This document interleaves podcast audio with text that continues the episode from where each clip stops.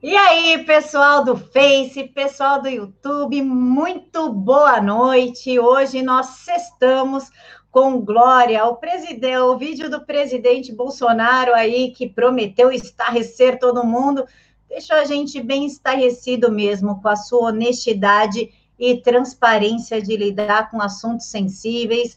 Tivemos aí o general Heleno respondendo ao Celso de Mello sobre a perícia no celular do presidente. Isso é realmente um absurdo.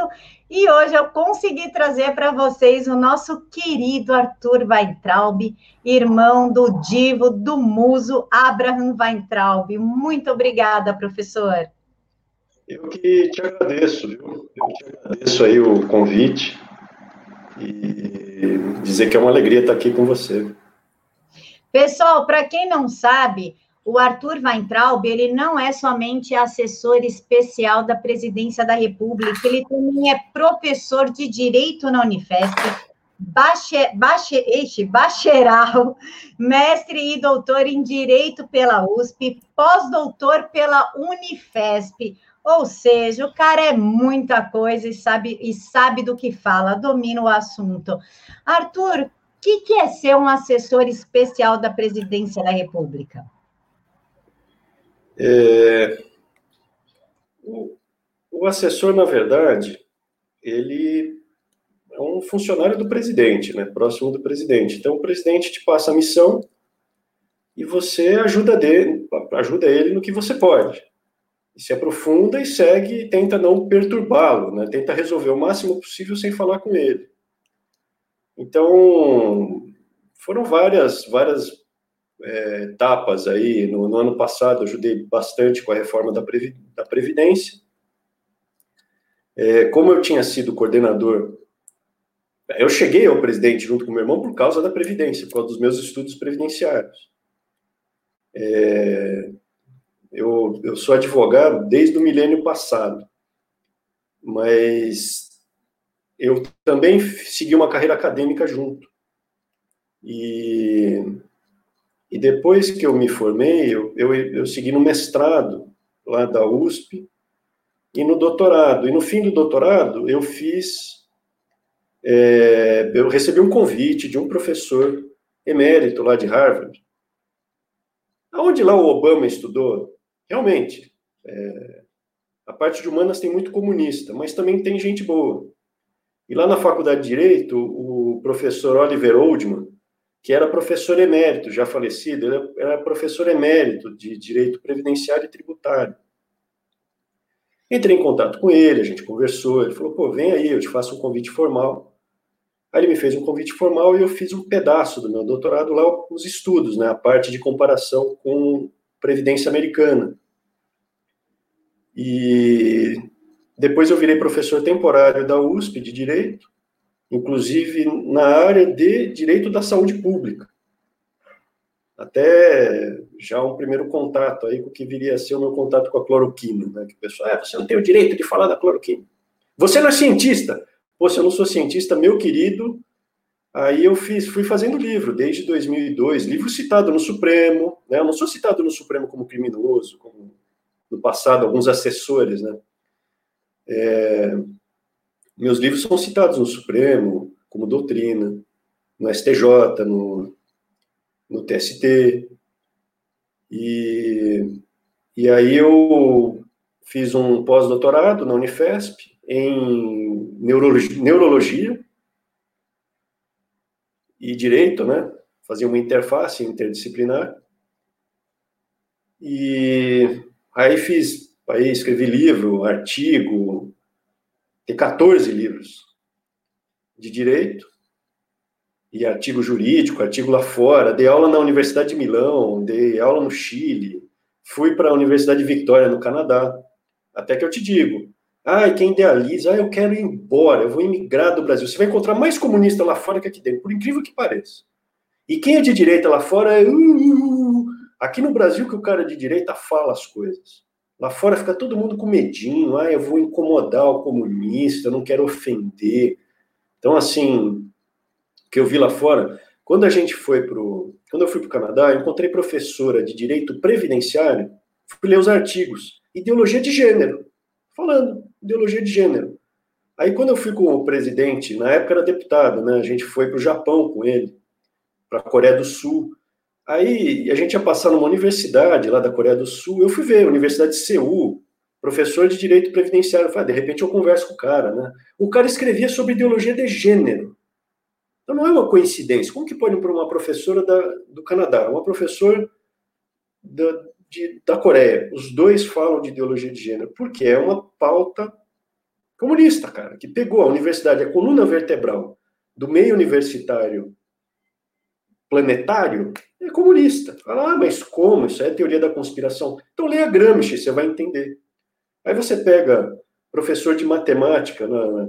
eu cheguei a ver professor de matemática de, de Universidade Federal, comunista até o osso, fala, porra, físico, comunista. Como que o cara é físico, é matemática e é comunista? De onde que ele tirou na faculdade? Aí você vai ver na faculdade, o cara na faculdade de matemática, ele tem filosofia, ele tem conhecimentos da realidade brasileira, Aí na faculdade eles pegam o cérebro do cara, lavam, e o cara se forma um matemático comunista e militante. Aí ele começa, na aula de matemática dele, falar de política. Recentemente teve uma decisão aí falando que pode, professor de universidade federal pode falar de política, fazer propaganda política, um direito dele. Então, assim, universidade, hoje, aqui no Brasil e lá fora, o, o estrago foi inacreditável. O meio universitário é, onde deveria ser, né, aquela minha frase que o pessoal ficou, um, um, terço de milhão de pessoas, onde deveria ser o templo da luz, é o templo das trevas, porque lá é muito mais intenso do que fora da sociedade. Os caras são fanáticos, eles não riem, eles choram feio, te ameaçam, é, é complicado, é muito complicado. O meio universitário hoje é, é um negócio que, se as pessoas tivessem a dimensão, não deixariam os filhos ir. Professor, indo para o tópico do, do vídeo, a Natália falou o seguinte: só para saber, já pode votar? Hoje é para começar a campanha de 2026. Como é que o senhor viu essa divulgação do vídeo? Foi legal, é, juridicamente falando? Não foi? O povo brasileiro ficou bem eufórico com o vídeo. Vou, vou te contar primeiro que era, não, vai ser. É uma bomba. Assim, é uma reunião. Eu já, quando tem essas reuniões lá, todos os ministros que entram naquela sala têm que deixar o celular. Quem que pode entrar com o celular? Assessor pode entrar com o celular porque está tá o tempo todo lá com o presidente. Mas eu não estava nessa reunião. E normalmente os assessores não, não vão nessa reunião. Não é, é um negócio, é uma reunião de ministros, uma reunião de Estado. É, todos têm que deixar o celular na entrada ali e pegar um, um papelzinho com o número do seu, onde está lá dentro o seu celular. Celular de ministro. Ou seja, é uma reunião secreta, é uma reunião com segredos de Estado. Você não sabe o que, que ele vai falar ali. Às vezes se fala uma questão que, que fere a segurança nacional, se vazar. Por isso que não é aberto. Então, o que se fala ali é de uma forma muito franca, de coração aberto, que você tem que falar com toda a desenvoltura possível para defender a sua função ministerial, presidencial. Tem que se abrir o máximo possível, não pode ficar com travas. Eu tenho que me é, manifestar e articular as minhas ideias da maneira mais aberta possível. Eu não posso ficar com receios. Né? Não posso ter receio. Como vou ter receio que vão estar me gravando, que vão mostrar? E ali, é, eu nem sei se. Porque tinha câmera ali, mas às vezes a câmera fica desligada. Às vezes grava por um trecho, por algum motivo, e por algum motivo gravou. É, mas ninguém sabia ali. As pessoas estavam falando tanto que tem um monte de palavrão. Tem um monte de palavrão. Fala, uh, mas tem palavrão. Pô, mas quem que não sabe que o presidente fala palavrão? Né? Oh! E, e assim, quando tem uma reunião com pessoas, às vezes sai palavrão mesmo. Então não sei, não sei se foi. Eu te digo o seguinte: é, se você pegar uma reunião de governos passados, se você pegasse uma reunião secreta de governos passados e passasse inteira, tinha surgido coisas assim escabrosas, né? E Aliás, surgiram coisas cabrosas de governos passados sem ter reunião secreta nenhuma, só surge depois em investigações. Mas, não, assim, se é uma reunião secreta e de cunho de Estado, privado, as pessoas ali falam, não, tava, não é um negócio Big Brother, ah, eu sei que vai ser gravado, eu vou fazer um discurso. E aí falaram, falaram abertamente, vocês viram ali o governo Bolsonaro, está ali, é o governo Bolsonaro.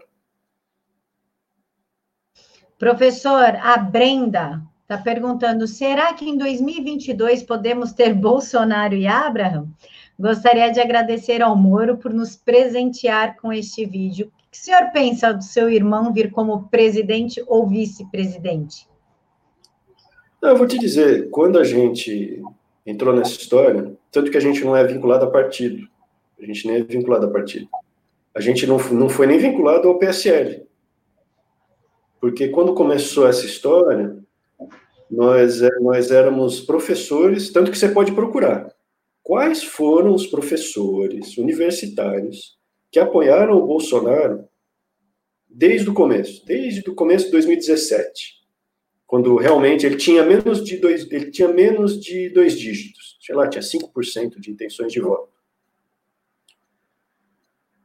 foi o meu irmão. Aí fala, mas por que? Vocês têm uma visão? De onde vocês tiraram que, que assim, abertamente, de viajar tal? Eu, você acha que eu não chamei um monte de gente para. Um monte de colega? Bicho, você não quer entrar com a gente e tal? Você pode mostrar os seus estudos pro, pro deputado, né? Aí eu, não, você tá louco? Esse cara? Não, depois você é perseguido igual vocês. Não, tá louco. Chamamos um monte. Aí ele foi seguindo, a gente dava apoio acadêmico a ele, apoio científico, o apoio que eu dei, pô, reforma da Previdência, eu e meu irmão, meu irmão, da parte matemática da reforma da Previdência, ele que fez as contas. E eu a parte jurídica, né, atuarial, enfim. E aí os caras chegavam para mim e falavam, oh, eu não quero, eu vou ser perseguido, vai acabar... Teve um professor da Universidade Federal, comunista, que falou para um aluno meu: a carreira acadêmica desses dois está encerrada. E ele tinha razão, porque para a gente voltar para a vida acadêmica agora, meu, é, assim, é jogar tijolo na nossa nuca. Assim, a carreira como em si, a gente pode até voltar, mas a carreira em si já era. Vamos dar Google, vamos ver Pô, chegar numa revista, eu quero mandar um artigo, o cara vai olhar e fala, pô, esse cara é ventral. E aí, quando ele foi eleito, ah, aí fez fila, aí um monte, ó, agora eu quero mostrar meus estudos tal. Eu falei, não, meu amigo, agora não. Você quer só aparecer na foto, depois a gente sangrando, cheio de tiro. Quando ganhou a batalha, você quer aparecer na foto como se tivesse. Você ficou lá fora. Não, tchau.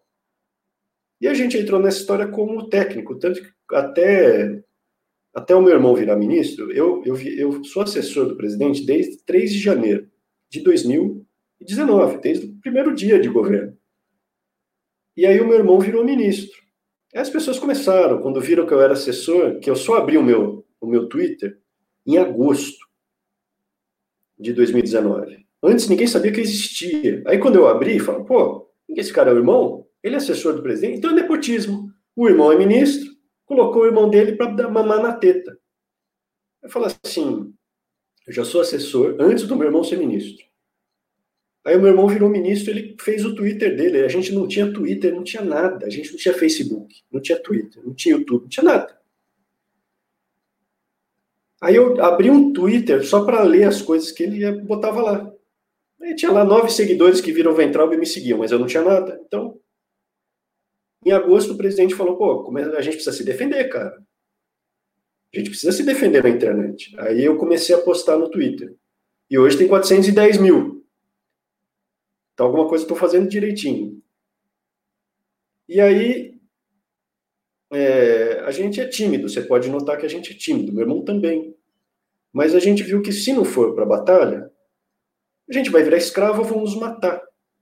Ou a gente vai ter que ir embora do Brasil e viver lá. Você vai para os Estados Unidos, o que é um republicano? Republicano, ah, eu sou um republicano de direita. Aí chega um comunista, um democrata, Você sabe que o Partido Democrata era o partido escravocrata. Era quem gostava dos escravos. E os republicanos eram do Abraham Lincoln, que acabou com a escravidão americana.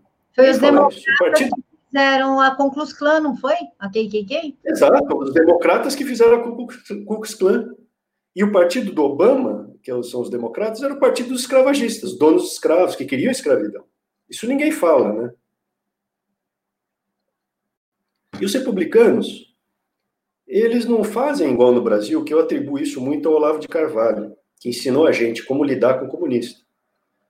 O comunista americano, que o democrata hoje americano, ele é um psolista. É assim, eu quero o impeachment do Trump. Por que, que você quer o impeachment do Trump? Não interessa. Eu, eu vi a, a, aquela congressista americana, esqueci o nome dela. Por que, que você está apresentando? Não interessa. A gente vai mostrar lá na frente os artigos, por quê? Mas tem que empichar ele. É, que não deixaram ele indicar um cara do Supremo, o Kavanaugh. Falaram, não, ele estuprou uma moça. Falou, pô, o cara tem filho pequeno, estuprou uma moça. Quem é a moça? Ah, é aquela moça ali. Aí chamaram a moça, onde que ele te estuprou? Eu não me lembro. Você não lembra? Não, não lembro dele ter me estuprado, não me lembro aonde, mas desse jeito. E aí demorou meses, estragaram a vida do cara. E aí, quando o comunista chega para o americano, fala, você é um fascista.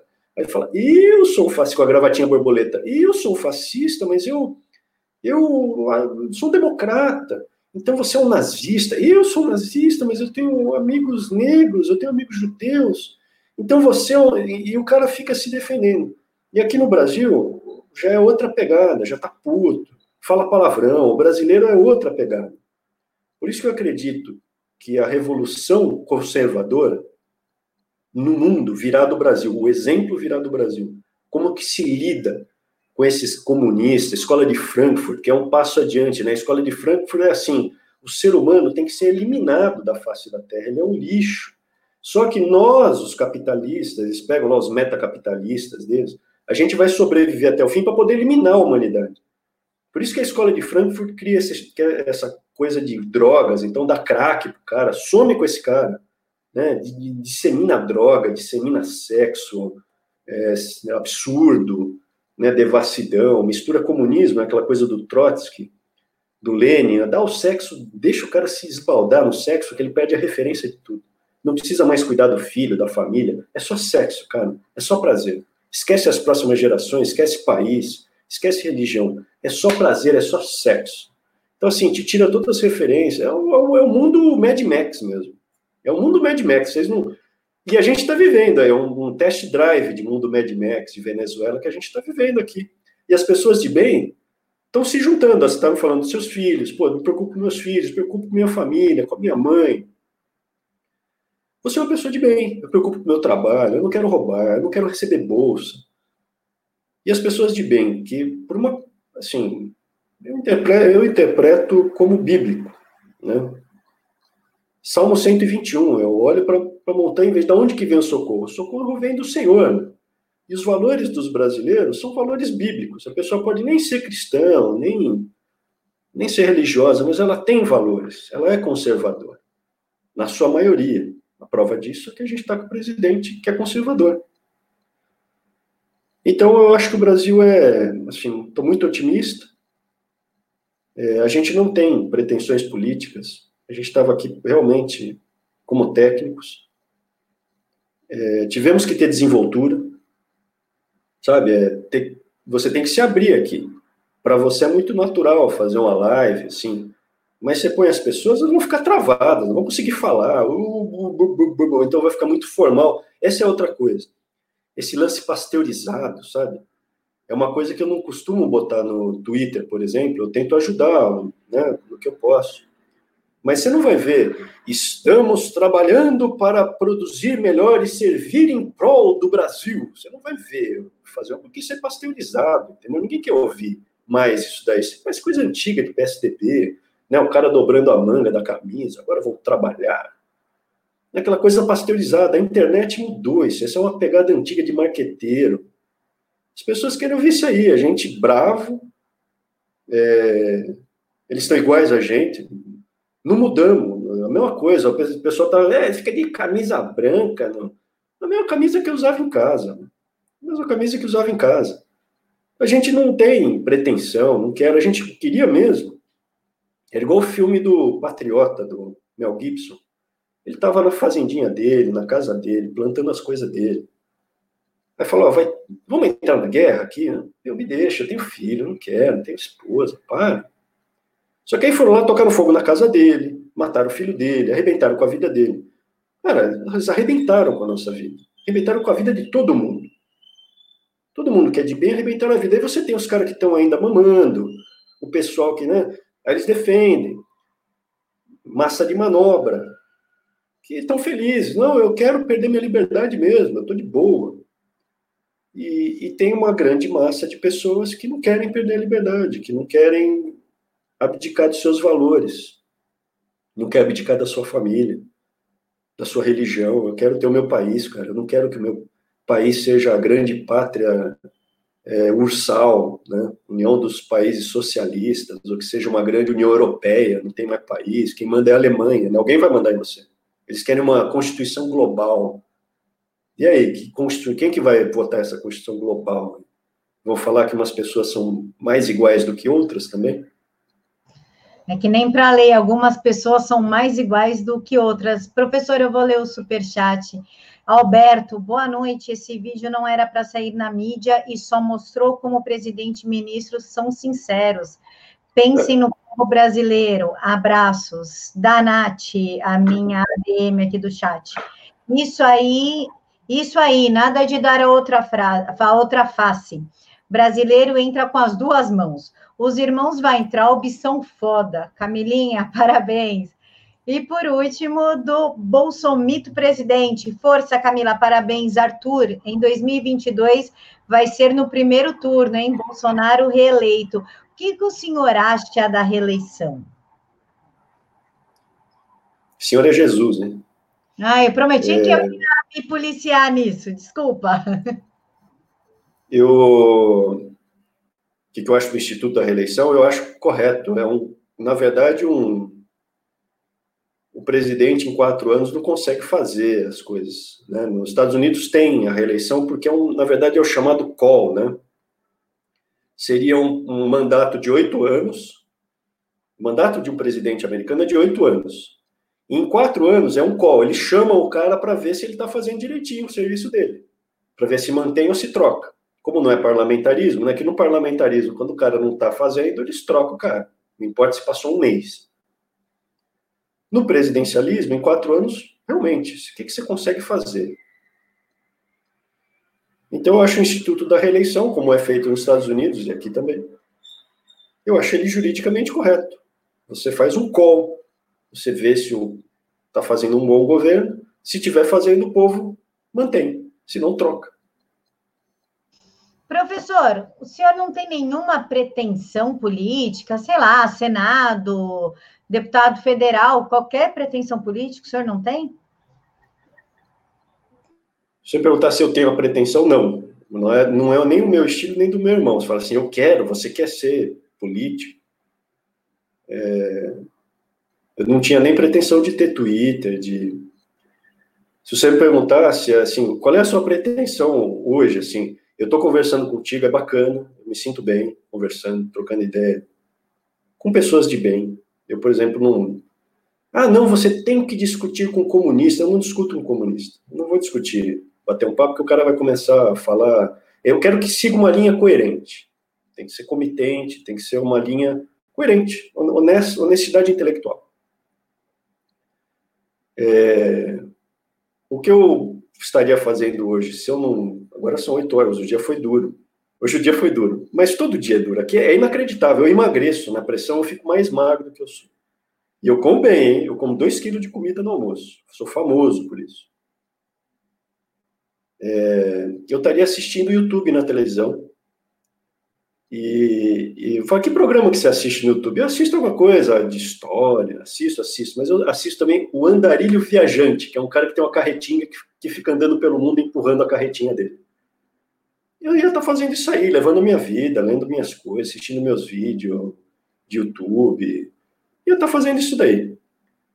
Mas Aí eu vou te dizer, é uma coisa igual você. Você tenta fugir da batalha, mas você volta. Tem alguma coisa dentro de você que fala não. E de milhões de pessoas que vão sentir a mesma coisa que a gente está sentindo aqui. Fala, cara, eu não consigo ficar assistindo o vídeo do gatinho que quebrou a panelinha no YouTube. Eu acabo assistindo um vídeo de política, do pessoal discutindo conservadorismo, direita tal. E eu volto para a briga, eu brigo com as pessoas, eu discuto, porque você está discutindo a sua vida, cara, a sua liberdade mesmo. Então, é como falava o Thomas Jefferson nos Estados Unidos, você não adianta, a liberdade é o tempo inteiro, é o tempo inteiro. Ah, eu tenho minha liberdade, agora eu vou descansar por 10 anos, curtir minha liberdade. Depois, quando você volta, tiraram ela. Então, se você não participa disso politicamente, isso aí que a gente está fazendo agora é política, que eu e você estamos fazendo aqui. Então, as pessoas têm que entrar no Twitter, falar. Pô, é muito importante esse apoio, eu sempre agradeço. O apoio. Mas o que, que eu posso fazer? Pô, entra no Twitter e grita lá. Você está fazendo. Entra no, no Instagram, no YouTube, no Facebook e fala. Porque ah, mas a gente vai falar nessas mídias esquerdistas, é o que temos. Se você me criar um GAB melhor que isso aí, eu vou para lá. Mas é o que temos para falar. Então, é o que a gente está usando agora, por exemplo. Então, o nosso dia a dia, ele é muito intenso. Muito, é o tempo todo sendo atacado. Eles destroem reputações. Eles mentem demais. A mídia, se não fosse a internet, eles tinham destroçado os irmãos Ventral, destroçado. Eles estão processando a mãe deles.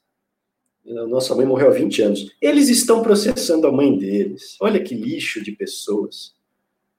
E é como que a gente ia se defender numa coisa dessa para falar, pô, nossa mãe morreu há 20 anos. Você não ia nem poder falar. Quebramos a narrativa deles. Quebramos a narrativa deles. Eles destroçam as pessoas, eles não têm a menor piedade. Eles não têm. Essa é a diferença, é uma guerra simétrica. Nós temos limites, eles não têm. Eles não têm limites. A gente tem pudor. É, a gente oferece a outra face. Por incrível que pareça, falando, não, vocês não oferecem. A gente oferece, a gente está aqui, ó. Estamos sendo civilizados ainda. Só que é, você perdoa 70 vezes 7, mais que isso não, né? E, e assim, para mim é um, é um dia depois do outro, literalmente. Eu não vou te dizer assim, o que, que você vai fazer é, lá na frente? Falar lá na frente o quê? Para mim, o longo prazo é uma semana. Há uma semana era um, um planeta que eu vivi. Agora, de novo, eu sempre. E, e agora um, são situações assim muito esquisitas. O presidente já falou, muita ingerência de outros poderes no poder executivo, né? O presidente não consegue indicar um diretor de Polícia Federal, como ele bem falou, que está na lei que ele pode indicar. Meu irmão não consegue, como executivo, definir uma data de Enem, também outro poder. E assim, o que eu acho que vai acontecer é o que acontece com o que você me contou. É, a gente vai estar no rolo a gente vai estar no rolo como conservador. Assim, eu não gosto muito de usar de direita, porque direita e esquerda é termo de Revolução Francesa. Mas se quiser usar, pode ser. De direita, mas principalmente conservador. Aí fala, mas o que é um conservador? Você pode ler Chesterton, Roger Scruton, você pode ler todos esses caras. Mas isso aí, assim, é igual ser aluno do Olavo. Eu não, eu não tenho pretensão nenhuma de ser filósofo. Porque para você ser filósofo, ele mesmo disse, tem que ser cinco anos de estudo no mínimo. Porque tem um conhecimento mínimo. Mas a conclusão que eu e meu irmão chegamos é que para você ser conservador, é você ter esses valores é, de família, de trabalho, valores bíblicos que o brasileiro tem naturalmente. E se você quiser saber se você é um conservador, você põe um chapéu de palha na cabeça. Se ele cair bem, você é um conservador. Porque o chapéu de palha, o cara que é caipira, sertanejo, ele gosta da família dele, ele gosta do trabalho dele, ele quer chegar no Natal, ficar junto lá com, a família, ele quer ter comida, eu quero ter comida, eu quero comer o meu churrasco. é, não quero esmola de ninguém. É, se você é isso aí, você é um conservador, você não precisa ler nada. Não precisa ler nada. Essa é a coisa. Tem um pedaço do Brasil que é, viu? Ué, a maioria do Brasil é conservadora, né? O brasileiro, em sua maioria, é cristão, é um conservador. O Lucas está falando assim, vai Traubs. Esses caras vivem de fato a verdade com valores e princípios. Bom ver vocês dois que estão no combate aberto por nossas famílias proseando. É, porque o futuro, o futuro dos meus filhos dependem do que vai acontecer agora. Professor, a ideia do céu não é do Celso de Mello, né? Caiu no colo do Celso de Mello. Na verdade, foi um pedido da oposição, um só do PT e o outro juntou PT, PC do B, PV, né? Para pedir a perícia do celular do presidente da República. Isso não é inconstitucional em seu último grau? É uma coisa impensável, não é? Deixa eu falar, é, analisar juridicamente, é, pegar o celular de um presidente da República, que, por uma questão, é, é, acho que é CPI da fake news, né? Primeiro, tem, tem uma questão de privacidade nessa história. Tem uma questão de privacidade. Você, a privacidade, a quebra da privacidade é a exceção, não é a regra. E a privacidade ela existe como um direito fundamental. Por quê? Você tem sua privacidade porque você quer conversar com as pessoas, não quer que os outros fiquem sabendo que você conversa. Porque senão a sua vida é aberta e não é todo mundo que quer a vida aberta como é hoje a vida minha e do meu irmão, por exemplo. O pessoal, pô, está tá vendo aqui. Mas as conversas, quando você tem conversas com outras pessoas, você tem os seus direitos fundamentais de não terem elas expostas. Porque você pode estar falando coisas lá que você não quer que os outros ouçam. Seja por que motivo for. Pode ser que você não quer que saibam que você fala palavrão, que você não quer ofender alguém, que você está fazendo um comentário. Pode ser por qualquer N motivos.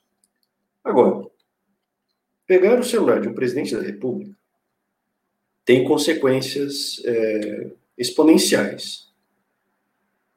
E a consequência que eu depreendo, primeira, e que para mim fica sendo aí o mais é, explícito, são as conversas que o presidente tem com outros líderes internacionais. O presidente conversa, por exemplo, com o Trump naquele celular. Isso não é mais uma questão de intimidade ou de privacidade, isso é questão de segurança nacional, de Estado, de respeito, é, não é que pegaram um presidente com mala de dinheiro, não é que pegaram um presidente é, com triplex, ou com sítio, ou pegaram um presidente é, fazendo gravações né, cabulosas, ou pegaram um presidente pegando, é, passando documentos aí na, de noite. Estão falando que é uma CPI da, da, fake news. A CPI da fake news já é. Eles querem o controle social da mídia, eles querem o controle do, do WhatsApp, eles querem o controle do que a gente está fazendo agora. Eles, por exemplo, gostariam de fechar agora, encerrar aqui, ó. Tchau, vocês estão, vocês estão fora, para de falar.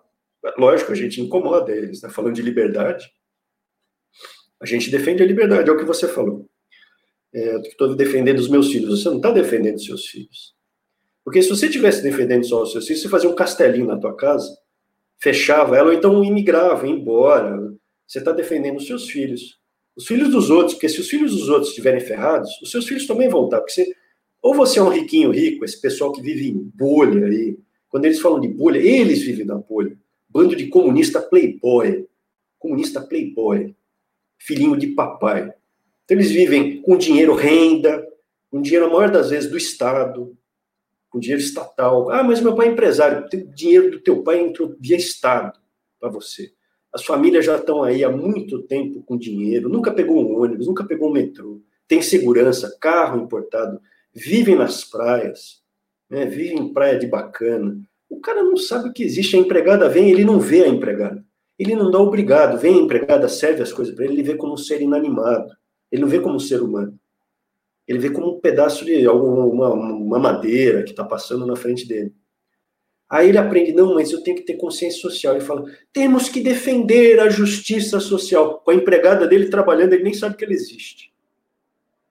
Temos que defender a justiça social. Cara, eu entrei no eu entrei no Twitter do Bolos. Um monte de cara seguindo ele, Playboy, um monte de seguidor do Bolos. Você entra no perfil, o cara é puta no Playboy. Meninas, né, as gatinhas, todas Playboys. Mano. Ai, eu tenho consciência social. Tem pra caramba. Rendimento do papai e da mamãe. Fazendo faculdade privada. É, não, eu tenho muita preocupação com o Enem, fazendo. Então, quando você está defendendo, esses riquinhos, eles estão aí para as pessoas, para o neto, neto dele, eles estão preocupados. Para o neto dos outros, que se exploda, são meus escravos, são os meus súditos. São a nobreza e nós, somos os escravos, os súditos. A gente tem que carregar o pinico deles na cabeça e dar agradecer. Oh, vossa nobreza, vossa alteza, vossa alteza real. Né? É isso que eles querem. Então, quando você está defendendo, você está defendendo o brasileiro que vai chegar daqui a 300 anos, porque a gente está criando uma cultura, assim como criaram lá atrás. Eles criticam Dom Pedro II, Dom Pedro I, Dona Leopoldina, é, José Bonifácio, esses caras, o Dom Pedro I, a imperatriz é, Princesa Isabel acabou com a escravidão. Ela falou: Meu, eu vou me estrepar politicamente, eu vou perder o meu poder, mas eu vou acabar com essa escravidão. E né, na nossa república cria-se outra escravidão. Eles querem escravizar os seus filhos. Eles querem que os seus filhos trabalhem o dia inteiro, paguem muito imposto, não vivam, peguem ônibus lotado, não vejam a família, tenham uma vida porcaria, para que eles vivam bonitões, academia, viagem, jatinho, jatinhos, né? adoram o jatinho. E é uma responsabilidade das gerações que a gente tem. A gente está batalhando porque se você não pensar assim, ah, não quero mais que exploda, você larga, você larga de brigar, vai cuidar da hortinha, vai. Para de brigar. Então a gente está brigando pelos brasileiros que vão chegar daqui a 300 anos. Eu tenho um livro que fala disso. Eu tenho um livro que fala responsabilidade intergerações da Previdência que a gente tem uma responsabilidade, não é para agora, né? é para o brasileiro que vai chegar daqui a 300 anos. Então não é para o seu filho, para o seu neto, é para o seu tataraneto, ou para alguém que nem é seu parente. Assim como alguém pensou na gente lá atrás, né? Dom Pedro II pensou na gente lá atrás. Professor, é, falando um pouquinho de perseguição, hoje nós estamos vendo um perfil fake no Twitter, baseado num americano, não vou falar o nome porque eu não vou dar palco para esse tipo de coisa, intimidando empresas, inclusive ah, com tá, tô sabendo. Luciano Huck, apoio do Haddad, de diversos atores globais, é, expondo empresas, pressionando empresas publicamente, constrangendo para que se retire propaganda de sites conservadores.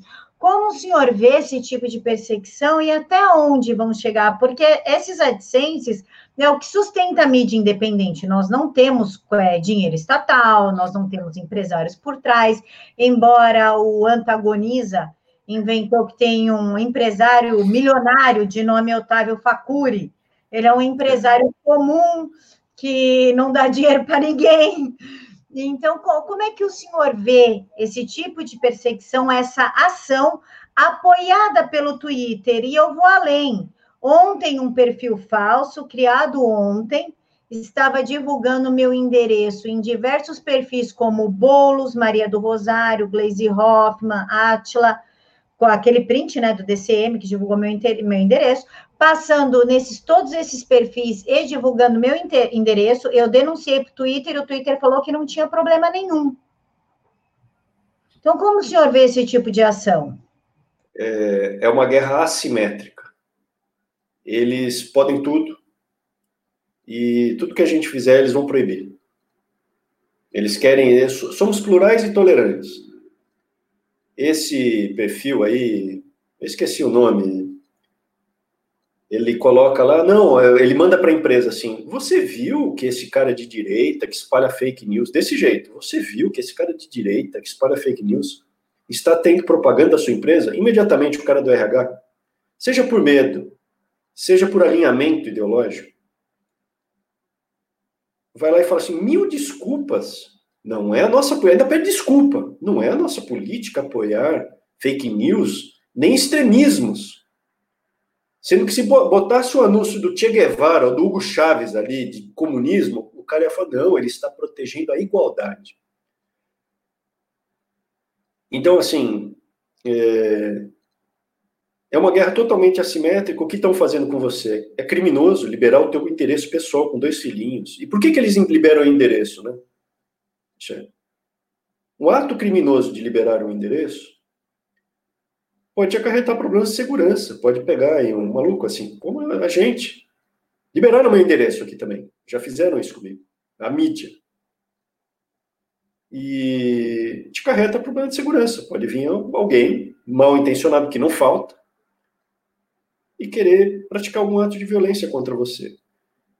E, e aquela, aquela história lá da cabeça, tinha um desenho de uma moça com a cabeça do Bolsonaro, a mídia, o Instagram, sei lá quem. Não, isso não é problema nenhum, é liberdade de expressão. Aí, tiraram a cabeça do Bolsonaro puseram a cabeça do Lula. Aí cortaram. Então, está censurado, isso é violência. Mas eu vou comentar uma decisão judicial. Eu cheguei a processar alunos que me ameaçaram, me agrediram. É, eu ganhei de uma aluna que falou: Eu gosto deles. Né? Falou de mim, do meu irmão. É um bom professor, excelente professor, mas está com o Bolsonaro, então uma pessoa é, assim, mau caráter. Desse jeito, quer dizer, é, eu sou bom professor, sou uma boa pessoa, mas se eu estou com o Bolsonaro, tem que ser né, eliminado. Isso aí não é. E aí teve um que o aluno, um aluno meu, aluno, foi lá no. Era, eu tinha um Facebook na época. E ele escreveu assim: é, é um neofascista, porque eu estava dando apoio ao Bolsonaro. Científico, eu, ninguém me conhecia, ninguém, eu não existia. Eu era igual vocês, é você que está assistindo? Eu era igual vocês. Por isso que eu não vou esquecer desse lado aí. Eu não vou esquecer. Porque até há pouco eu estava igual vocês aí. Ninguém. Assim, ah, tem, não tenho seguidor, eu não tenho alcance de 10 pessoas. Mas é onde a gente consegue fazer a diferença. E aí eu processei o aluno. Falou, ele falou assim: tem que encher ele de soco, soco na boca, chute na cara, coisa assim. Aluno meu, de Universidade Federal. E eu processei a decisão judicial. Então, estou criticando, estou dizendo a decisão judicial de primeira instância. Foi a seguinte: você é uma pessoa pública. Eu não era, eu era professor de Universidade Federal, só. Eu não era pessoa pública. Você tem que aguentar críticas um chute na boca e soco na cara é uma crítica. Não, é uma ameaça, não é uma crítica. Aí o que acontece? É a mesma coisa. Você me falar assim, o Twitter virou e falou: ó, liberaram o teu endereço? Não estou vendo problema nenhum. Libera o endereço de alguém de esquerda e bota que vai vir, vai no Jornal Nacional. Liberado endereço de uma, com filhinhos pequenos. Os seus filhinhos, ninguém quer saber dos seus filhinhos. Então não é o filhinho, não é, não é a pessoa, é de que lado que ela está. Se for de esquerda, pode fazer o que for. E se você virar para o outro lado, se você vender a sua alma e for para o outro lado, automaticamente você está você tá, ó, do nosso lado, você, ninguém vai encostar o dedo em você.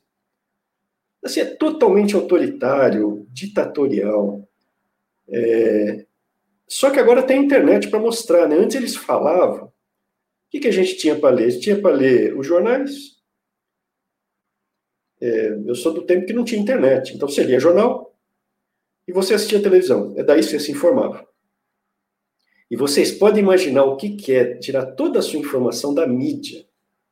É assim, você vive, você é um instrumento deles, você pensa errado, você age errado. E é o que a gente viveu até hoje, com a mídia deles. A gente viveu até hoje um mundo comunista. Quando fala assim, ah, não, é um centro-direita. Não tem centro-direita. Não existe, a pouca direita que tem, eles põem como extrema-direita. A gente é uma guerra totalmente assimétrica que a gente tem para lutar. Uma guerra totalmente assimétrica. Esse negócio que eles chamam de centro-direita. É esquerda.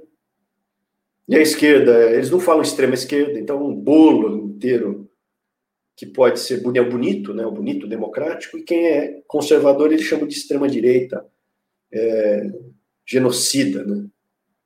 brincando com as palavras, né? Porque genocida é coisa séria para falar.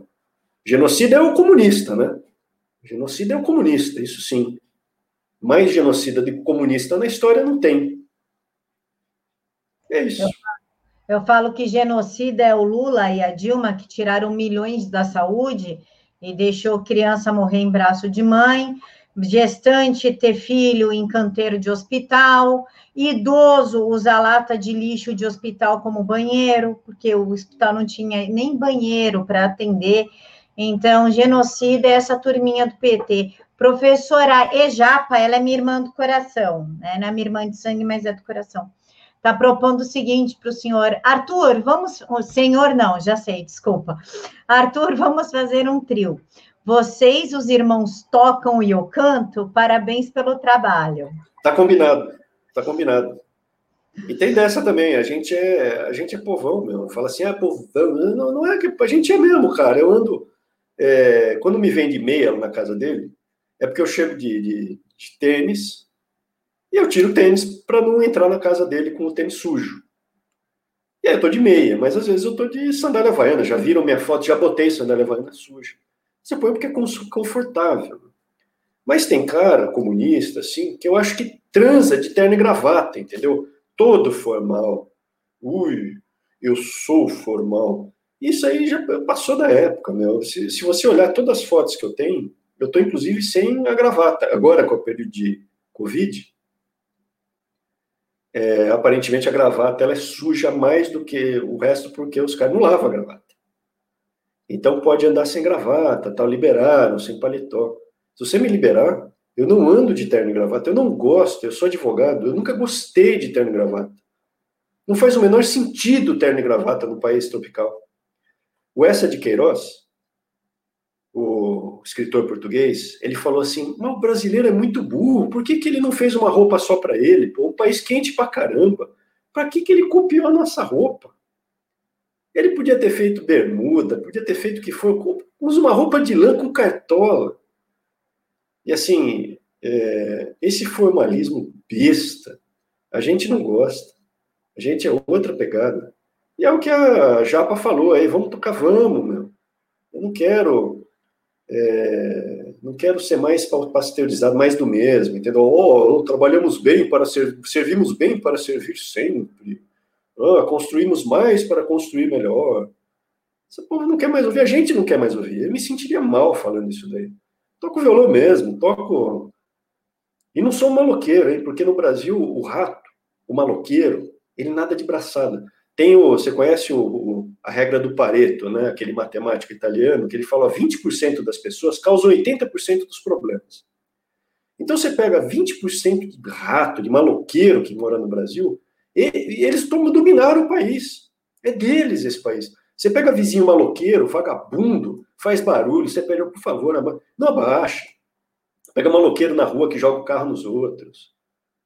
É, assim, o drogado, eu quero ser drogado mesmo, que se exploda, é meu direito de ser drogado. Seu direito é o caramba, meu. O seu direito para no direito, quando começa o direito do outro.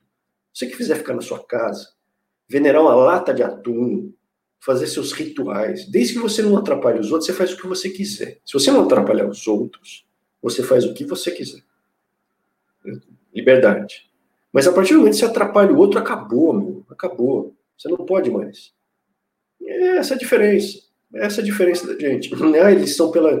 Você nunca vai ouvir um comunista falar em liberdade. Ele não gosta de ele gosta de igualdade. Mas não é a igualdade boa, é aquela igualdade ruim. Todo mundo é igual todo mundo tem que ganhar a mesma coisa. Ele não, ele tem que ganhar bastante. Mas o resto, não, médico bom, médico ruim tem que ganhar a mesma coisa. Profissional ruim, profissional bom tem que ganhar a mesma coisa. É, não é igualdade na largada. Né? Você nasce e tem uma escola igual. Você pega lá, pega Estados Unidos, você mencionou. O cara não quer botar o filho dele num colégio particular, ele põe no colégio público. Porque o colégio público vai dar para ele. Tem, você tem mitologia grega no colégio público americano. A ideia é a seguinte, que uma pessoa pobre tem a mesma oportunidade de largada que um cara rico, no estudo. O Carnegie, que é um, foi um dos grandes milionários americanos, ele chegou miserável, acho que da Escócia. Ele criou o primeiro plano de previdência para professores dos Estados Unidos. E ele chegou miserável. E acho que foi o Scott deu uma chance a ele. É, na empresa dele, naquela época dos grandes milionários americanos. Né? E aí ele falou: eu, eu doei 99% do meu patrimônio, porque eu cheguei aqui nos Estados Unidos, eu não tinha nada, e, e eu pude estudar. Ele ia em biblioteca. Ele criou aquele Carnegie Hall é dele, ele fez para o povo ali, para que outras pessoas tivessem.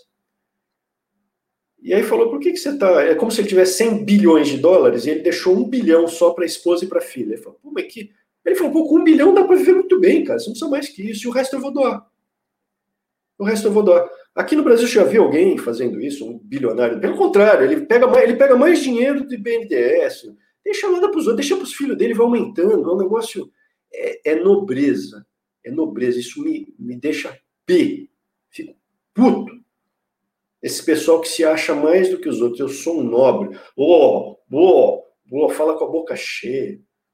Não, não, nada justifica. Essa é a diferença. Se você se identifica com isso, é porque por isso que a gente está junto. O SOS Adolescente disse o seguinte, e aí eu vou dar um exemplo aqui de bastidor para vocês, vou fazer uma fofoca. Olha aqui. a caneca do gabinete do ódio aqui. Ó. Quero uma dessa, gostei, adoro coisa de coração, adoro. Comprei para minha mulher, daí eu uso. SOS Adolescente, parabéns pelo seu exemplo de vida e do seu irmão também. Vocês são simplicidade e honestidade em pessoa. Sigam os Obrigado. sinais sempre. Então, eu vou contar aqui um babado para vocês do, de bastidor, aí a gente entra no assunto do Covidão, e aí eu vou colocar o professor em tela única para ele fazer as considerações finais, que a gente já está com 50 minutos de live. Eu chamei o professor e falei assim: Oi, secretário, tal, tal, tal. Ele, não, sou assessor. Eu fiz, tá, tudo bem, assessor, não sei o que. Ele, não, me chama de você. Eu falei, não, imagina, não posso chamar alguém do, do seu nível de você, né? É, quem gosta de nível é esquerdista. Somos todos iguais. Não foi isso que o senhor falou? O senhor não. Foi. Para mim? Foi, falo com convicção isso daí. E falo pra... com convicção. Para mim não existe, para mim todo mundo tinha que ser, não, é você o senhor, acabou. Tem, tem que ter excelência, magnificência, sua magnânima, nada. É, e isso sim é ser igual. Você não vai ouvir um comunista falando isso, né? Que fala tanto em igualdade para vocês verem a humildade do, do professor. E aí a gente entrou no acordo, tá? Então vou chamar de professor. Pronto. Vocês Professor pode, é, porque é uma profissão bonita, quando se faz não com, como fundo político, né, ou ideológico. E, professor, para a gente finalizar, o povo falou aqui do Covidão que, que o senhor pensa do Covidão? É o Itzel sendo delatado? É João Dória fazendo jaleco em editora de livro a 14 milhões de reais, dinheiro desviado, hospital de campanha que não ficou pronto, mas eles pegaram dinheiro, respirador comprado via WhatsApp. Como o senhor analisa? Porque é tudo compra sem licitação. O Covidão está sendo rentável? Como é que o senhor analisa essa situação? Essa, essa questão do coronavírus, é, vocês olharem meu Twitter, vocês vão ver quase todo dia eu falando disso, que acho que uma das últimas preocupações, ou nem é uma preocupação, a saúde mesmo. Né? Esse pessoal que fala, fica em casa, é, é bom para você. Eu vou decidir o que é bom para você e é bom para você. E fique quieto, e fique na sua casa, cala a boca. Assim, se fosse isso mesmo, não era essa abordagem. Assim, olha, entende, né? não faça desse jeito. E aí o que acontece? Eu coloquei outro dia. Não fizeram hospitais, fizeram estádios. Essa foi uma escolha política. E teve um monte envolvido em superfaturamento, escândalo. A gente sabe disso, né? não preciso dizer para vocês. Todo mundo viveu. Então fizeram estádios. E tem estádio em local que não tem nem primeira, segunda, nem terceira divisão de futebol. Não tem nada no estádio. Não tem campeonato. Fizeram estádio. Por que, que fizeram? Alguém ganhou alguma coisa. É... Aí agora faltou o hospital, eles foram fazer um hospital dentro do estádio. É inacreditável. Então fizeram um hospital dentro do estádio que ocasionou não fazer o hospital porque gastaram bilhões com o estádio. E aí teve superfaturamento no hospital de campanha que fizeram dentro do estádio, que também tem. Assim, é inacreditável. E aí, fala assim: não, não, é, é uma emergência, você. Estão morrendo, milhares de pessoas estão morrendo, é grave? É grave, tem que ter cuidado? Tem. Só que quando estava morrendo 70 mil pessoas por ano até agora, agora ainda agora continua morrendo, 55, é grave. Mas morrendo 70 mil, ainda sub, subnotificado, porque tem cara que leva o tiro, aí ele vai para o hospital e morre no hospital e fala, não, morreu de consequências de infecção. Não vamos dizer que foi assassinato. Quando morria 70 mil pessoas por mês, ninguém falava, oh, vamos parar o país, aonde já se viu isso? Não, só cagante, morrendo milhares de pessoas em dengue, zika, chikungunya, que se exploda, crianças, fetos, microcefalia, tô nem aí. Aí vem o presidente conservador, né? o H1N1 era Lula e Obama, não né? tem problema nenhum, siga, vida que segue, Bolsonaro e Trump. Cloroquina. Ah, para! Cloroquina é veneno. Os caras tomam cloroquina há 70 anos. Reportagem dos Marinho, de 2016. Dá, pode dar cloroquina até para grávida. Não tem problema nenhum. É- Agora não. Cloroquina é criptonita, cara. Vai matar todo mundo. É, é arma nuclear. Cloroquina é horrorosa. Mas não toma, não, não, não, não. E além de tudo, se você usar cloroquina, vai estar tirando a cloroquina das pessoas que têm lupus. Porra, mas se a cloroquina mata, é até bom eu tirar dela, porque não vai matar coitada da pessoa. Sim, por isso eles não seguem um raciocínio coerente, porque se ele seguir um raciocínio coerente, você paga ele. Ele segue, uma, é, um, é um fanatismo, o esquerdista. Por isso que a gente tem, tem nojo, entendeu? Tem ódio. Porque eles vêm com raciocínio que não é coerente. Eles falam, não, você tem que abdicar da sua liberdade porque eu sei mais do que você. Vai estudar. Eles punham para mim, vai estudar. Você não estudou. Aí eu falei, beleza, mestrado, doutorado, pós-doutorado, Harvard, e aí, eu já estudei, e agora, podemos? Aí você fala, estudou tanto e não sabe nada. Não, não existe. E esses títulos, eu vou te dizer, quero que se exploda os títulos. A pessoa não é mais porque ela tem título. Até porque tem muito esquerdista que, ó, eu te dou um doutorado aqui, você me dá outro por ali, nós dois temos doutorado. Um monte. O que acontece é, eu falo que eu tenho, porque aí você quebra o, o discurso desse pessoal que fala assim: não tem ninguém conservador que tenha titulação. Você quer titulação? Tá aqui, ó, engole a titulação. Agora você vai ouvir o que eu tenho para falar. É só, uh, ele tem tantos títulos e é conservador, é de direita, onde já se viu. É isso. Eles não esperavam que tivesse gente que tivesse estômago para aguentar. Eu respeito. Se não tiver um, se você não for formado em universidade, aliás, tem um monte de gênio aí que não é formado em nada. Se você não é formado em nada, eu te respeito, é o teu caráter, Titulação sem enrola, enfia na goela, o título. Mas assim, se eles precisam de alguém com título, tem, a gente tem, o meu irmão também tem. E você vê, o presidente precisava de alguém de gestão, porque ele poderia ter me indicado de ministro da Educação. Eu tenho mais titulação que o meu irmão. Meu irmão tem titulação, mas a pegada ali no MEC é outra. A pegada é, é gestão, é, é muita porrada. É que nem eu ouço bastante. Nossa, pobre de direita? Pois é, você tá vendo? Agora vem aqui no meu bairro, que a maioria aqui é direita, porque o cara quer abrir o seu barzinho e quer vender, não é quer. Conservador. Ele ah, é conservador. É, quer a mulher dele fazendo as coisas, quer a mulher dele ajudando, os filhos estudando, não quer os filhos metidos com os vapor aqui na rua. Então, vem aqui vocês vão ver um monte de pobre de direita, vocês vão ver o que é pobre de direita. Professor, embora o senhor não seja do MEC, não sei se o senhor vai poder responder. Na verdade, Brenda, eu entrevistei o Abraham Weintraub, semana retrasada ele respondeu essa pergunta, mas eu vou fazer para o senhor, quem sabe o senhor vai responder. Camila, por favor, pergunta do Enseja. Eu, não, eu prefiro não te responder porque é melhor pegar a resposta do meu irmão. É, tá mais ou menos em, acho que era 25, 30 minutos, a gente entra no assunto do Enem, é, Enem, mais uma sigla que agora eu não lembro, e o Enseja. Tá mais ou menos em 30 minutos de entrevista, tá lá a resposta. É, porque se eu dou um detalhe errado, e o meu irmão já falou sobre isso, eu prefiro, porque o dele sempre vai ser mais completo do que eu falei, evidente. Arthur, agora é a hora. Eu vou te deixar assim na tela só. Eu tô aqui, mas é que nas considerações finais eu dou assim um especial para a pessoa. Fica só você na tela, domina tudo. E aí você fala do seu Twitter, canal, o que você quiser, faz tipo um merchan sobre você. Eu vou falar para vocês que esse jogo a gente já ganhou. Por que, que a gente segue, né? Otimista. Eu sigo otimista. A gente olha em volta, é, vê um monte de problema. A gente levando porrada o tempo inteiro, levando porrada, de todo lado, hein? De todo lado.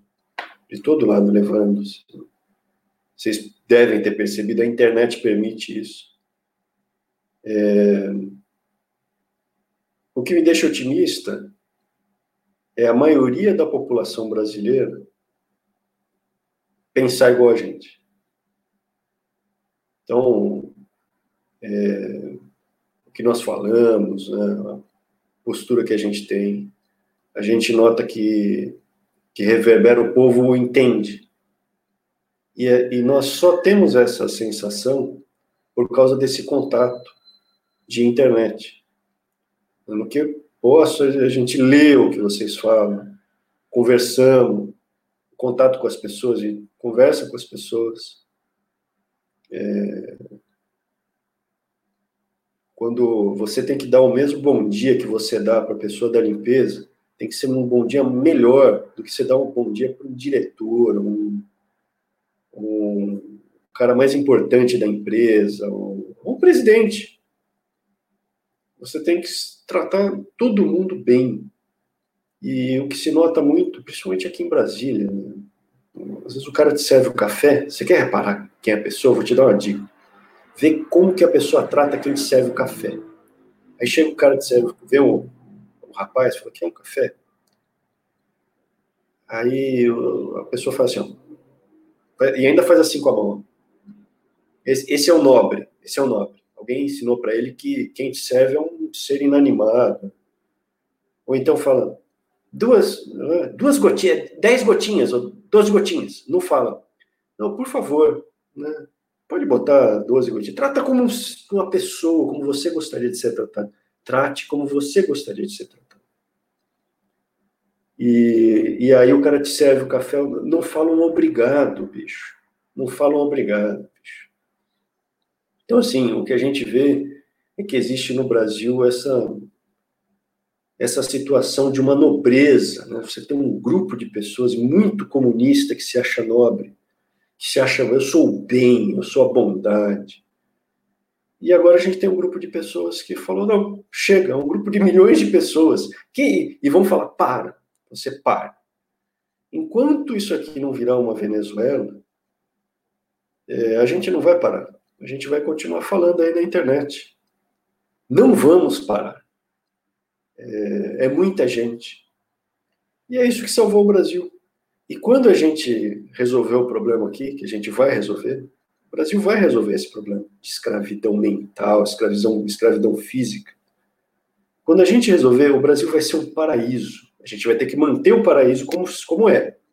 As gerações futuras, tudo isso que a gente está passando, vai, eles vão ter que assistir isso aí que a gente está passando isso aqui vai ser um paraíso. E as pessoas lá fora vão olhar como é que eles fizeram isso daí para se ver livre desses comunistas, para parar com essa prisão, com essa escravidão. Eles fizeram isso, isso, isso. E é isso que a gente está vivendo. É... Eu agradeço. Por isso que eu agradeço sempre essa oportunidade.